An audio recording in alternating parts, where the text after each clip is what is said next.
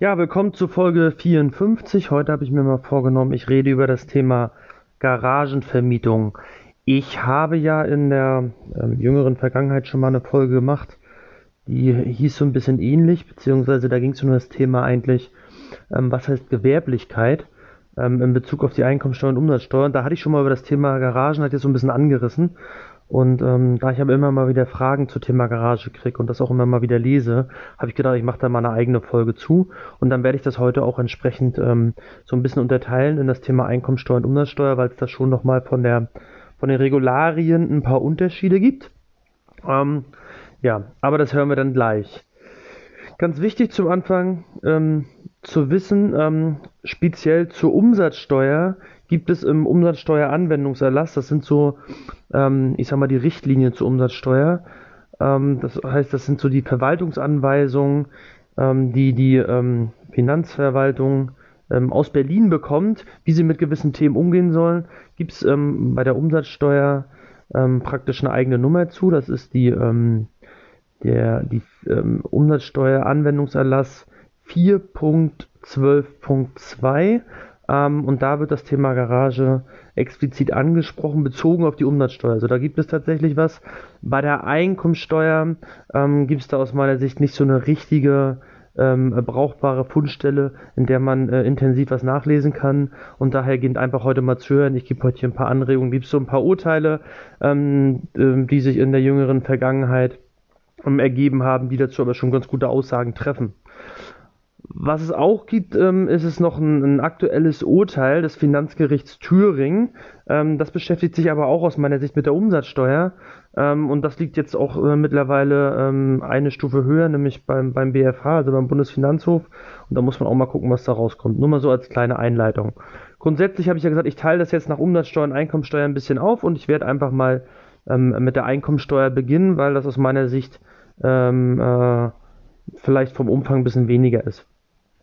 Also grundsätzlich müsst ihr wissen, wenn ihr eine Garage vermietet, ähm, dann müsst ihr erstmal vorher gucken, vermiete ich die Garage eigentlich aus dem Privatvermögen oder aus dem Betriebsvermögen heraus? Ja, ähm, die Frage stellt sich eigentlich immer, wenn ich irgendwas vermiete, aber hier spezieller, weil oftmals ähm, Garagen, die man vermietet, Teil im Zweifel eines Betriebsvermögens sind. Was meine ich damit? Ihr habt zum Beispiel einen Gewerbebetrieb, habt irgendwie einen größeren Hof, ähm, den ihr vielleicht auch selber nutzt. Und dann habt ihr ein paar Garagen, die damit auf dem Hof sind, die ihr selber gar nicht gebrauchen könnt ähm, für euren Betrieb und dann weitervermieten wollt. Und da ist dann halt die Frage, ist eigentlich das komplette Betriebsgelände Teil ähm, eures Betriebsvermögens oder habt ihr vielleicht Teile dieses ganzen ähm, Grundbesitzes schon äh, aufgeteilt im äh, Betriebsvermögen und im Privatvermögen? Und daraus ergeben sich halt Unterschiede ähm, wobei ich heute explizit natürlich eher auf das Thema ähm, Vermietung von Garagen im Privatvermögen ähm, äh, hinaus möchte, weil das andere, glaube ich, dann einfach auch ein bisschen zu weit führen würde, weil da sind wir dann ganz oft wieder in den typischen betrieblichen steuerlichen Vorschriften, ähm, die man so beachten muss, im Zweifel mit ähm, Gewerbesteuer und Co. Ähm, aber das müsstet ihr eigentlich in dem ersten Schritt klären. Das gleiche gilt natürlich auch, wenn ihr so eine Garage irgendwie in der GmbH habt und die sag mal, die Garage aus der GmbH heraus vermietet, dann seid ihr natürlich auch im Thema Betriebsvermögen. Ähm, auch das Thema muss man dann beachten. Aber wir gehen mal auf das Thema, ihr habt die ganz normalen Privatvermögen. Ja, also so wie ihr vielleicht eure Wohnung, Häuser im Privatvermögen halt, haltet ähm, und ihr in, der Fragestellung seid, habe ich eigentlich Einkünfte aus Paragraph 21, also sprich ähm, Einkünfte aus Vermietung und Verpachtung, muss ich eine Anlage V ausfüllen. Und in dem Bereich sind wir jetzt, das heißt, ihr habt die Garage ganz normal im Privatvermögen. Und da ist jetzt ganz wichtig, wenn die Garage, jetzt reden wir mal von, nur von einer Garage, können ja auch zehn nebeneinander sein, das ist ja eigentlich vollkommen egal. Aber jetzt sagen wir mal eine Garage und ähm, die gehört jetzt ähm, zum Beispiel ähm, äh, im Rahmen einer ähm, ähm, Wohnungseigentümergemeinschaft zu einer Wohnung dazu und ist praktisch auf dem gleichen ähm, Grundbuchblatt enthalten wie eure Wohnung im Rahmen der, der WEG. Dann füllt ihr am Ende eine Anlage V aus. Ihr habt ja auch nur ein Grundbuch.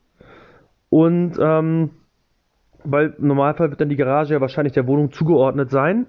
Und dann füllt ihr eine Anlage V aus und ähm, dann nehmt ihr die kompletten Einnahmen und Ausgaben raus für die Wohnung und für die Garage. Ähm, Wenn aber die Garage auf einem eigenen Grundbuch steht, nehmen wir mal ein Beispiel, ihr habt ein Mehrfamilienhaus, das steht auf einem Grundbuch und ihr habt dann noch irgendwie eine Garage oder einen Garagenkomplex, das ist genau neben dem Haus, aber hat ein eigenes Grundbuch, dann müsst ihr aus meiner Sicht eine eigene Anlagefonds ausfüllen. Dann habt ihr praktisch zwei. Einmal fürs Mehrfamilienhaus und einmal für den Garagenkomplex oder die Garage, je nachdem wie viel es dann sind, kriegt dann äh, eine eigene Anlagefonds. Das müsst ihr so ein bisschen beachten. Also das würde ich ein bisschen an dem, an der Anzahl der Grundbücher festmachen. Das ist erstmal ganz wichtig, wenn es darum geht, wie muss ich das Ganze deklarieren im Rahmen der Steuererklärung. Ja, ähm, wenn das alles auf einem Grundbuch ist, ja, dann, dann habt ihr halt ähm, die normalen Einnahmen aus der Wohnungsvermietung, kalt mit Nebenkosten und dann kommt halt noch die Einnahmen aus der Garagenvermietung dazu. Also wie gesagt, wir sind jetzt immer noch bei Einkommensteuer, ne? Und ähm, dagegen rechnet ihr die Kosten, also alles, was mit der Wohnung äh, im Zusammenhang steht an Kosten und dann ähm, im Zweifel mit der Garage separat, wenn es nicht sowieso alles in einen Topf geworfen wird durch euren Hausverwalter. Und dann ist es aus meiner Sicht relativ einfach, habt ihr einen Überschuss fertig. Wenn ihr praktisch die, die Garage als eigenes Grundbuch habt, dann macht ihr natürlich eine eigene Anlage V. Dann habt ihr da eure Einnahmen und ähm, zieht davon eure Währungskosten ab, die natürlich bei einer Garage relativ überschaubar sind. Ne? Ähm, das ist ja im Normalfall vielleicht die AFA, die auf ähm, die Garage entfällt, also die, die Abschreibung auf die ähm, ursprünglichen Anschaffungskosten. Ähm, das ist vielleicht ein Hausgeldanteil, wenn ihr jetzt, obwohl beim eigenen, beim eigenen ähm, ähm, Grundbuch werdet ihr ja gar keinen eigenen Hausgeldanteil haben, also wahrscheinlich sogar hinfällig. Dann habt ihr Zinsen, weil ihr vielleicht sagt, okay, für das Grundbuch musste ich einen extra, ähm, zum Beispiel einen extra Kredit aufnehmen. Ähm, dann müsst hättet ihr praktisch noch den Zinsanteil und im Zweifel habt ihr noch Grundsteuer und dann glaube ich hört es ja schon fast auf. Also ich wüsste jetzt nicht, was da noch groß an Kosten anfällt. Wenn es natürlich noch weitere Kosten gibt, setzt ihr die auch mit ab. Und dann habt ihr einen eigenen Überschuss für diese Anlage V, für diese Garage, diesen Garagenkomplex. Ganz wichtig, wobei ihr aufpassen müsst, wir kommen ja noch das Thema Umsatzsteuer. Wann ist eigentlich diese Vermietung mit Umsatzsteuer, wann ist sie ohne Umsatzsteuer? Das erkläre ich ja nochmal im Detail. Wenn wir jetzt aber nur mal vorweggreifen, zu dem Ergebnis kommen, dass das Ganze äh, mit Umsatzsteuer ist, dann ist natürlich auch die Umsatzsteuer, ähm, die ihr monatlich von eurem Mieter vereinnahmt, also sprich die Kaltmiete plus die sag mal, Nebenkosten, wenn die jetzt noch da wären, plus die Umsatzsteuer, ähm, das wären dann auch Einnahmen. Jetzt werdet ihr natürlich sagen, ja, ist ja gemein, warum muss ich denn Umsatzsteuer, die ich eh ans Finanzamt abführe, als Einnahmen erfassen? Ja, weil ihr im Gegenzug natürlich die, die ähm, Steuern, die euch in Rechnung gestellt werden, das sind zum einen mal die Umsatzsteuer, die ihr zahlt, wenn ihr, wenn ihr Kosten habt für die Garage.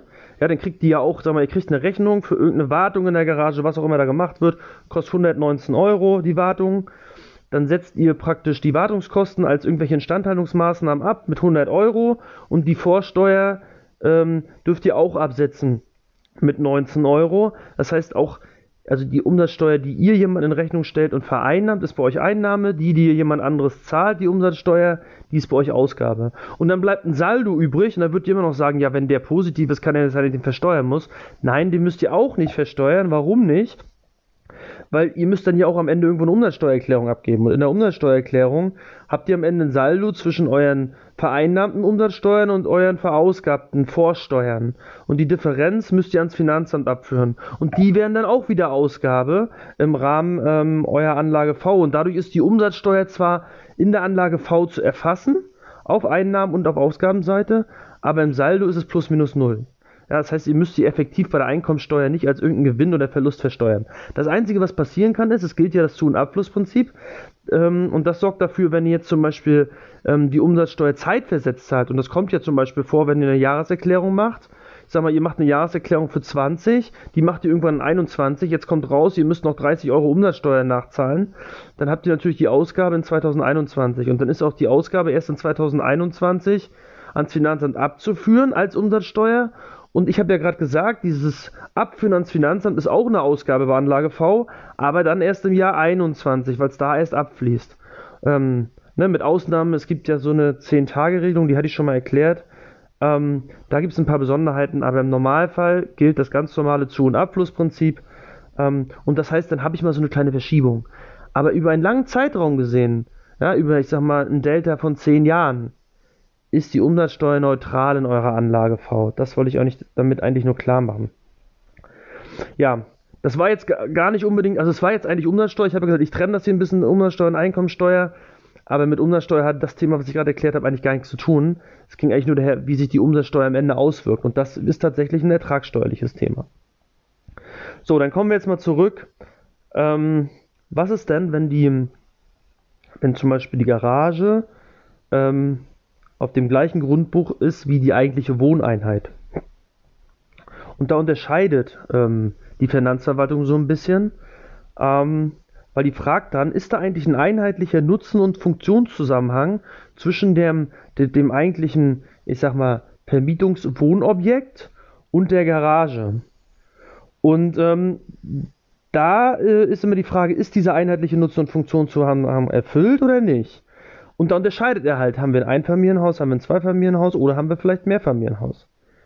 Ähm, beim Ein- und Zweifamilienhaus, ähm, da sieht er das, also sieht das die Verwaltung eher so, dass sie sagen, nee, also die Garage und das Einfamilienhaus zum Beispiel, hat er einen einheitlichen Nutzung und so äh, Funktionszusammenhang. Also das wird eher als Einheit gesehen. Das hat natürlich Auswirkungen. Wenn das als Einheit gesehen wird, dann haben wir da aus meiner Sicht ein Wirtschaftsgut. Dann ist nämlich die Garage ein unselbstständiger Gebäudeteil. Ja, das hat zur Konsequenz, ist, viele von euch wissen es ja, bei den Garagen habt ihr eigentlich kürzere Nutzungsdauern. Das heißt, ihr könnt mehr AFA am Anfang geltend machen. Ähm, wenn aber die Garage und das Gebäude in einem einheitlichen Nutzen- und Funktionszusammenhang steht, habt ihr nur ein Wirtschaftsgut. Und dann gilt natürlich das Wirtschaftsgut, was der ganzen Sache das Gepräge gibt. Und das ist in dem Fall das Einfamilienhaus. Und dann seid ihr im Zweifel wieder bei euren 2% AFA, verteilt, wie gesagt, dann auf 50 Jahre Nutzungsdauer und ihr habt die Vorteile einer begünstigten Garagen, AFA habt ihr dann im Zweifel nicht. So, und ähm, das sieht man sogar teilweise so, und das finde ich echt krass. Ähm, das Schöne ist, die Garagenbesteuerung, äh, so nenne ich sie jetzt einfach mal, die ändert sich ständig in der Rechtsprechung. Da muss man immer am Ball bleiben und da wird, glaube ich, noch wieder viel Entwicklung reinkommen. Aber grundsätzlich vertritt wohl die Verwaltung sah die Auffassung, dass selbst wenn ich nachträglich eine Garage noch ans Einfamilienhaus ranbaue, äh, gehört das auch zum Einfamilienhaus dazu. Ja, obwohl das separat ist ähm, oder nachträglich separat rangebaut wird. Und auch da sagt man, nein, es ist ein unselbstständiger Gebäudeteil. Ich meine, das kann ich gerade noch so verstehen, wenn die Garage, also wir reden hier erstmal über Garage, Carport und Stellplatz machen ja separat. Die reine Garage, wenn ich die ans Haus direkt mit ranbaue, kann ich das ja noch verstehen. Aber wenn die Garage neben dem Haus steht und dazwischen ist irgendwie Luft, luftleerer Raum, ja, ähm, da habe ich dann schon so ein halbes Störgefühl zu sagen, das ist äh, noch selbst, unselbstständiger Gebäudebestandteil des eigentlichen Einfamilienhauses. Also da würde ich zum Beispiel, ähm, wenn das jetzt ähm, im, im, Rahmen der ähm, Veranlagung dazu kommt, dass das Finanzamt das einheitlich sieht und auf alles nur 2% AFA nimmt, da würde ich auf jeden Fall schon mal äh, Einspruch einlegen aus dem Störgefühl heraus schon und äh, da ein bisschen anders argumentieren. Aber grundsätzlich ähm, sagen die das so, dass die sagen, ähm, Einfamilien-, Zweifamilienhäusern, äh, da ist es oftmals so, dass es als, als Einheit gilt. Also Garage und ähm, ich sag mal der Gebäudekomplex. Ähm, ich habe es aber teilweise in der Vergangenheit auch schon anders dargestellt und beim Finanzamt durchbekommen. Dahergehend ähm, würde ich da eher, äh, wenn ich jetzt so einen Fall in der Hand hätte, eher versuchen, pro Mandant zu argumentieren und das irgendwie getrennt sehen und zwei verschiedene AFA reinzumachen. Die Grundlage dafür soll wohl sein, dass man sagt, oftmals geben allein die Bauordnung oder auch die eigentliche Baugenehmigung das schon so her, dass, ähm, dass eine Garage eigentlich schon Grundlage äh, ist, dass etwas, dass die Garage eigentlich ähm, zur, zum Einfamilienhaus und zum Zweifamilienhaus dazugehört. Und so argumentieren die da. Die sehen das nämlich beim Mehrfamilienhaus, sehen die das anders. Da sagen sie, da ist dieser einheitliche Nutzungsfunktionszusammenhang gegebenenfalls nicht gegeben. Wenn da jetzt zum Beispiel, sag ich mal, das ist Mehrfamilienhaus, daneben steht eine Garage, ähm, weil sie da sagen, nö, ähm, das muss gar nicht, äh, ist ja gar, oftmals gar nicht logisch, dass das zum Beispiel ähm, Teil der Baugenehmigung oder äh, auch der Bauordnung ist, dass so ein Mehrfamilienhaus auf jeden Fall Garagen dazu haben müsste. Ähm, außerdem ist es beim Mehrfamilienhaus oftmals so, dass selbst die ähm, Stellflächen, die, ähm, also diese Garagenstellfläche, dann im Zweifel gar nicht an an, an Mieter aus dem Haus vermietet werden, sondern gegebenenfalls sogar fremd vermietet werden.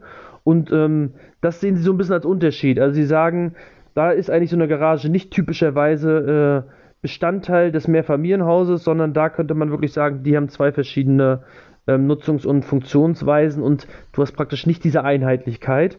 Ähm, und darum sagt die Verwaltung beim Mehrfamilienhaus ähm, eher, nö, ich sehe das als, als zwei verschiedene ähm, Wirtschaftsgüter. Ähm, eigentlich sind es ja sogar drei oder vier, weil man ja den jeweiligen Grund- und Bodenanteil auch noch sehen muss. Aber mal bezogen auf das, was man am Ende abschreiben kann, rede ich dann über zwei Wirtschaftsgüter, nämlich einmal das Gebäude und einmal die Garage. Und da ist man, glaube ich, beim Mehrfamilienhaus ein bisschen safer. Ähm, aber wie gesagt, auch bei Ein- und Zweifamilienhaus würde ich da im Zweifel diskutieren. Ähm, ganz wichtig noch zu wissen ist, ähm, es könnte jetzt ja auch eine Tiefgarage sein. Und da ist auch wieder äh, problematisch zu sehen, ist die Tiefgarage eigentlich unter dem Haus? Wenn sie unter dem Haus ist, dann ist sie wahrscheinlich wirklich Teil des gesamten Gebäudes. Und da muss man wahrscheinlich auch sagen, okay, da ist definitiv ein einheitlicher Nutzen- und Funktionszusammenhang, weil das Haus am Ende auf der Tiefgarage draufsteht. Ähm, dann sind wir halt ganz normal in der Gebäude-AFA. Ein Wirtschaftsgut, ja, also plus Grundstück natürlich, aber ein Wirtschaftsgut, was abgeschrieben werden kann, dann sind wir bei 2% AFA verteilt, wie gesagt, auf 50 Jahre. Außer das Ding ist jetzt, weiß ich, wie alt, obwohl die Frage ist, ob ein Gebäude, was von vor 1925 ist, wo es natürlich dann die 2,5% AFA gibt, schon mit Tiefgarage gebaut wurde. Das ist natürlich die Frage. Wenn die Tiefgarage eigenständig ist, dann ähm, sagen die AFA-Tabellen nur 30 Jahre ähm, AFA. Das heißt, wenn wir praktisch ähm, die Tiefgarage neben dem ähm, Mehrfamilienhaus stehen haben, dann würde ich schon ähm, sagen, okay, dann haben wir zwei Wirtschaftsgüter. Das eine wird halt über 50 Jahre abgeschrieben, das andere über 30. Also wie gesagt, Tiefgarage, 30 Jahre Nutzungsdauer. Und da seht ihr schon mal den Effekt, warum wir uns überhaupt diese Gedanken machen. Ja, haben wir nun ein Wirtschaftsgut oder haben wir zwei? Zwei getrennte. Ja, wenn wir nur eins haben, haben wir 50 Jahre AFA. Haben wir zwei, haben wir für einen Teil des, äh, der Kauf, äh, des Kaufpreises 50 Jahre AFA, für den anderen Teil nur 30. 30 Jahre AFA heißt 3,33 Prozent ähm, ähm, Kosten absetzen jährlich statt nur zwei. Und das macht sich natürlich steuerlich im Zweifel bemerkbar. Ganz wichtig ist, ich hatte ja gerade gesagt, Tiefgarage 30 Jahre, eigenständige Garagen, wenn sie jetzt nicht zum, äh, im einheitlichen Nutzen- und Funktionszusammenhang zum Gebäude steht, da habe ich ja gesagt, da muss man dann die AFA des Gebäudes nehmen, aber wenn sie eigenständig sind, haben wir nur 20 Jahre AFA, das heißt 5% AFA-Satz. Auch da wieder der Effekt. Man muss natürlich versuchen, beide Wirtschaftsgüter getrennt voneinander zu sehen, damit man zumindest die Garage schneller absetzen kann. Gerade bei dieser 10-Jahres-Strategie, ich möchte nach 10 Jahren steuerfrei verkaufen dann versucht man natürlich so viel wie möglich AFA in die ersten zehn Jahre zu drücken, weil desto mehr AFA ich reindrücke, desto mehr habe ich steuerliche Effekte in den zehn Jahren, desto niedriger ist natürlich auch mein Buchwert, aber ein niedriger Buchwert nach zehn Jahren interessiert mich überhaupt nicht, ähm, weil er nur dazu führt, dass der Veräußerungsgewinn äh, höher ist. Ja, also wenn, wenn wir einen Veräußerungsgewinn ähm, haben und davon einen Buchwert abziehen, der durch eine relativ hohe AFA ähm, dann sehr, sehr niedrig geworden ist, dann haben wir natürlich einen großen Veräußerungsgewinn. Ja, aber mein Gott, nach zehn Jahren ist der steuerfrei. Ähm, ist doch super. Vorher die Kosten absetzen, steuermindernd geltend machen und ähm, den erhöhten Veräußerungsgewinn dann steuerfrei mitnehmen. Das ist ja der Effekt, den viele äh, machen wollen. Und wie gesagt, darum versuchen, ähm, die Garage irgendwie mit reinzukriegen als eigenständiges Wirtschaftsgut und dann gibt es 20 Jahre Nutzungsdauer, also 5% AFA-Satz. Ja, was man immer so ein bisschen beachten muss, da will ich jetzt aber nicht drauf, weiter, drauf, drauf eingehen. Trotzdem möchte ich euch das nochmal andeuten, dass ihr das zumindest bei euren Überlegungen mit einbezieht. Wir haben ja immer die Frage, wenn ihr irgendeinen Kaufpreis zahlt, dann zahlt ihr am Ende den Kaufpreis für das, das Wohnobjekt selber plus die Garage ähm, und dann ergibt sich ein Preis X. Und da stellt sich immer die Frage, Aufteilung Grund und Boden und Gebäude. Ja, also ähm, in dem Fall würde ja, äh, müssten wir genau gucken, wie teile ich jetzt eigentlich den Grund und Boden und Gebäude auf. Dafür habe ich ja meine Folge 11 und das ist ja auch immer wieder Themen in den, in den Foren, dass da viel diskutiert wird. Ähm, was da nun der perfekte Aufteilungsmaßstab ist. Nimmt man das Excel-Tour der Finanzverwaltung, macht man ein eigenes, nimmt man Gutachten etc. Wenn jetzt hier noch eine Garage dazu kommt, wird es natürlich noch spannender, weil dann entfällt ja auch auf den Garagenanteil irgendwie so ein Grundbodenanteil. Und da ist die Frage, wie man das am Ende sauber rausrechnet. Also da sollte man auch versuchen, ähm, das bisher Gesagte zum Grund und Boden und Gebäude versuchen irgendwie auf die Garage so zu übertragen, dass man da den höchstmöglichen Garagenwert irgendwie erzielt. Ähm, in dem Excel-Tool der Finanzverwaltung ist ja sogar äh, berücksichtigt, ob da ein Garagenstellplatz bzw. ein Tiefgaragenstellplatz ist. Der wird dann da ja irgendwo mitberechnet, aber auch da, glaube ich, kommt man nicht auf ein schönes, sauberes Ergebnis. Dahergehend versucht irgendwie ähm, einen Argumentationsansatz zu finden, ähm, dass ihr auch bei dem, dem, Garagenanteil schön hoch ansetzen könnt ähm, und den Grund- und Bodenanteil relativ niedrig. Aber das nur mal am Rande, das, das würde jetzt den Rahmen sprengen hier ähm, das noch genauer zu diskutieren, da müsste man einfach mal sich so einen so Fall direkt vornehmen. Vielleicht mache ich da mal eine eigene Folge zu. Aber jetzt nochmal zurück. Was ist jetzt einkommenssteuerlich eigentlich die Konsequenz? Ähm, naja, die Konsequenz ist am Ende, oder warum diskutieren wir über dieses Ganze? Haben wir einen einheitlichen Nutzung Funktionszusammenhang? Sind das also zwei Wirtschaftsgüter? Ist es nur ein Wirtschaftsgut? Ähm, am Ende geht es am Ende nur um die AFA. Ja, und die AFA ist ja immer unser Ziel, die soll so niedrig wie möglich sein. Und ähm, wenn wir jetzt ein Wirtschaftsgut haben, was am Ende als ein Gebäude zählt, also wir haben praktisch zwischen Garage und ähm, Gebäude einen einheitlichen Nutzung Funktionszusammenhang, das wäre jetzt erfüllt, ähm, dann habe ich ein Wirtschaftsgut, das heißt Gebäude. Und beim Gebäude sagt man ja typischerweise 2% AFA, wie gesagt, außer vor 1925, da wird es dann 2,5, aber grundsätzlich 2% und dabei bleibe ich jetzt auch mal für meine Beispiele. Ähm, dann kriegt ihr 2% AFA und das ist ein pauschaliter Wert aus dem Einkommensteuergesetz. Ja, und äh, den nimmt man, grundsätzlich soll man den erstmal nehmen, ob das Gebäude 5 Jahre alt ist oder 50 oder 100 Jahre, ist dem Finanzamt grundsätzlich erstmal egal, man rechnet mit 2%.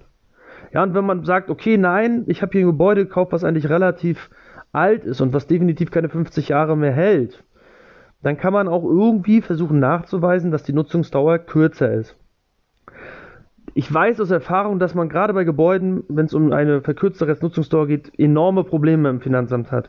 Also da werden Gutachten gefordert, das ist relativ schwer durchzukriegen. Bei sonstigen Wirtschaftsgütern habe ich die Erfahrung, dass es viel einfacher ist, eine verkürzte Restnutzungsdauer durchzukriegen. Ja, und wenn wir jetzt nämlich sagen, wir haben keinen einheitlichen Nutzungsfunktionszusammenhang, sondern wir haben hier zwei Wirtschaftsgüter, einmal das Gebäude, einmal die Garage, dann glaube ich, dass man mit einer verkürzten Restnutzungsdauer bezogen auf die ähm, auf die Garage viel einfacher beim Finanzamt durchkommt, weil das im Zweifel gar nicht groß hinterfragt wird. Wenn ihr da sagt, das ist eine Fertiggarage, die hat laut AFA-Tabelle 20 Jahre Nutzungsdauer und ihr könnt nachweisen, dass diese Fertiggarage 5 Jahre alt ist, dann glaube ich, wird es relativ einfach, ähm, eine Restnutzungsdauer von 15 Jahren für die Garage anzusetzen. Ja, wie gesagt, bei den Gebäuden eine Restnutzungsdauer, also eine verkürzte Restnutzungsdauer durchzusetzen, die kleiner als 50 Jahre ist, immer schwierig. Äh, da werdet ihr immer Probleme kriegen und im Zweifel läuft es auf ein Gutachten hinaus. Darum auch hier wieder versuchen, zwei Wirtschaftsgüter hinzukriegen, weil oftmals ja die Garage, die ihr mitkauft, natürlich nicht mehr neu ist. Und wenn jetzt, sag ich mal, die normale AFA für eine Garage 20 Jahre ist, also 5%, und ihr könnt jetzt sagen, nö, die ist aber schon 10 Jahre alt, ich habe nur noch 10 Jahre Nutzungsdauer, dann habt ihr natürlich den Wert, den ihr auf die Garage bemessen habt vom Preis, äh, 10% AFA-Satz. Ne? Und das ist natürlich richtig cool, ne? wenn das jetzt alles ein Wirtschaftsgut ist. Ähm, also mit Gebäude zusammen. Und ihr redet da am Ende über 2% AFA und müsst vielleicht noch darum streiten mit irgendeinem Gutachten, um auf 3% zu kommen. Ja? Wenn ihr doch durch andere ähm, Argumentationsweisen sagen könnt, nein, die Garage ist eigenständig, ähm, dann sollte man versuchen, das irgendwie durchzukriegen. Ja, da empfiehlt sich natürlich auch im Rahmen des Kaufvertrages hier wieder eine eindeutige Aufteilung vorzunehmen. Also Kaufpreis X, entfällt, darauf entfällt ähm, auf den Grund und Boden so und so viel Euro, da auf das Gebäude so und so viel Euro und auf die Garage so und so viel Euro. Ja, immer im Hinterkopf behalten, die Garage könnt ihr relativ schnell abschreiben. Wie gesagt, maximal mit 20 Jahren, wenn ihr die Nutzungsdauer verkürzt kriegt, sogar noch schneller. Und das ist ja der Sinn eines jeden Investors, die Kosten so schnell wie möglich geltend zu machen. Im Normalfall sage ich auch hier wieder, kann natürlich sein, dass ihr gerade in den Anfangsjahren einen geringen Steuersatz habt, warum auch immer, und ihr dann sagt, nö, ich möchte eigentlich eher ähm, meine AFA in späteren Jahren nutzen, weil ich weiß, dass ich dann äh, vom Steuersatz durch die Decke gehe. Ähm, aber der Normalfall sind ja die Investoren, die heute schon den Spitzensteuersatz haben und die wollen natürlich heute so viel wie möglich ähm, Kosten geltend machen. Ähm, was auch noch wichtig ist, ist, wenn ihr natürlich jetzt zu dem Thema kommt, dass ihr sagt, nee, ich habe hier zwei Wirtschaftsgüter, da ist kein einheitlicher Nutzen und Funktionszusammenhang. Ich habe das Haus und ich habe die Garage. Dann können natürlich umfassende Instandhaltungsmaßnahmen bei der Garage dazu führen, dass da das Finanzamt im Zweifel sagt, ey, du, da ist eigentlich das alte, die alte Garage war eigentlich Schrott und du hast jetzt so viele Instandhaltungsmaßnahmen gemacht, dass da eigentlich ein neues Wirtschaftsgut entstanden ist. Ja, das andere war wirtschaftlich, technisch im Zweifel sogar verbraucht. Jetzt entsteht da ein neues Wirtschaftsgut. Das würde in der Konsequenz heißen, dass dann die ganzen Instandhaltungskosten für die Garage nur zu aktivieren sind, in Anführungsstrichen, aktivieren, ähm, und ihr dann auf die gesamten Kosten, also den, ich sag mal, den Garagenrestwert, den ihr bezahlt habt, plus die umfassenden San Sanierungsmaßnahmen, werden dann ähm, ähm, als zusammengeschrieben als eine Bemessungsgrundlage und dann kriegt ihr darauf äh, nur AFA. Ähm, da müsst ihr ein bisschen aufpassen, weil dadurch, dass ihr diese beiden Wirtschaftsgüter jetzt getrennt habt, wird natürlich die Garage eigenständig ähm, und ähm, da könnten so größere Instandhaltungsmaßnahmen des Finanzamts dazu triggern, dass sie sagen, ah, nee, da wurde, ich sag mal, wenn man nur die Garage wissig betrachtet, schon was eigenes geschaffen. Wäre das alles ein Wirtschaftsgut und ihr hättet jetzt ähm, nur Instandhaltungsmaßnahmen an der Garage gemacht, und wir sagen mal, die ähm, Instandhaltungsmaßnahmen wären immer noch unter der 15%-Grenze. Das heißt, die Instandhaltung könntet ihr auch grundsätzlich sofort von der Steuer absetzen. Dann würde man wahrscheinlich nicht zum neuen Wirtschaftsgut kommen, weil man dann sagt, das gesamte Wirtschaftsgut, also, also Haus und Garage, sind zusammen nicht wesentlich verbessert. Da ist kein neues Wirtschaftsgut entstanden, nur weil bei der weil bei einem Teil des Gebäudes was verbessert wurde, nämlich hier bei der Garage, heißt es noch lange nicht, dass das ganze Gebäude verbessert wurde. Das heißt, das, das Wirtschaftsgut, was ihr da habt, ist viel, viel größer und da fällt eigentlich diese Instandhaltungsmaßnahme ähm, optisch, werterhaltungstechnisch etc. gar nicht so doll ins Gewicht, dass man, dass man hier ähm, dazu kommt, dass das alles zu aktivieren ist und nur abgeschrieben werden kann. Das heißt, da werdet ihr die Instandhaltungskosten im Zweifel sofort absetzen können. Außer ihr habt natürlich die 15%-Grenze äh, gerissen, das ist dann wieder ein anderes Thema. Aber grundsätzlich ähm, habt ihr da natürlich bei einem Wirtschaftsgut ein geringeres Risiko. Bei dem anderen Fall, wo die Garage getrennt ist vom Gebäude, äh, da ist es schon ein bisschen riskanter, ne, wenn ihr da größere Maßnahmen an der Garage macht. Auch das muss man vielleicht so ein bisschen äh, im Hinterkopf behalten. Ähm, ja, jetzt habe ich immer von Garage geredet. Wenn wir aber so über diese Vermietung Garage reden, müssen wir eigentlich auch über Stellplatz reden und wir müssen auch über Carport reden. Ähm, nehmen wir mal das Thema Carport. Ähm, das Carport ist ja aus meiner Sicht, ähm, das ist ja normalerweise wird da irgendein Holzkonstrukt, sag ich mal, gebaut. Das ist ja der Standardfall.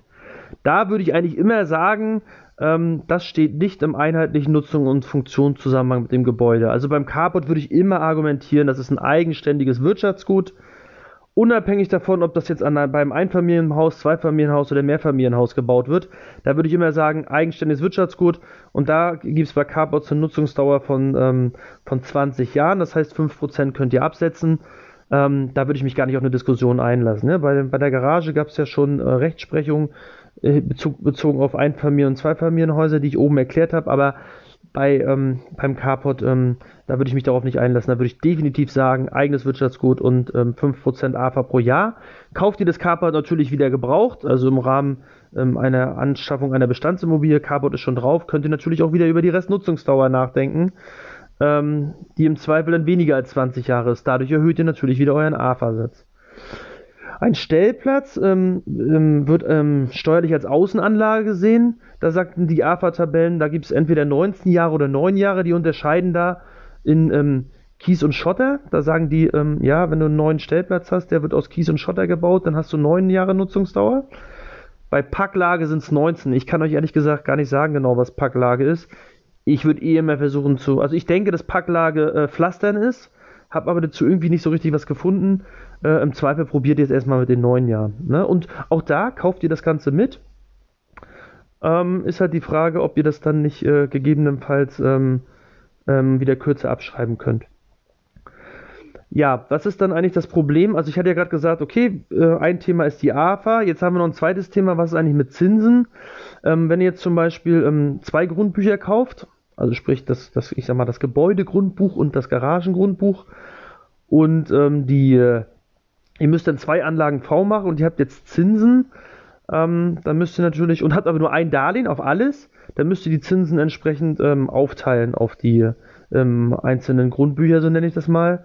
Und da ist halt die, die Frage, wie man es dann aufteilt. Ne? Also teilt man es ähm, teilt nach der Fläche auf, teilt man es nach dem Umsatz aus. Da kann ich nur sagen, teilt es nach dem Wert auf, der eigentlich betriebswirtschaftlich realistischer ist, ja, der zu dem richtigen Ergebnis führt. Ähm, ja, ich weiß, dass das dann den Maßstab schwierig ist. Am Ende ist ja, sind ja die Zinsen trotzdem abzugsfähig, egal bei welcher Anlageform. Aber wenn man es sauber machen will, muss man das so ein bisschen im Hinterkopf haben. Ja, ich glaube also so als für die Einkommensteuer sollte das jetzt erstmal ausreichen, woran man so denken muss. Es gibt sicherlich noch ein, zwei Themen, die ich jetzt vergessen habe. Das war jetzt so das, was ich so für mich im Kopf hatte. Und ähm, darum wechsle ich jetzt nochmal zu dem Thema Umsatzsteuer.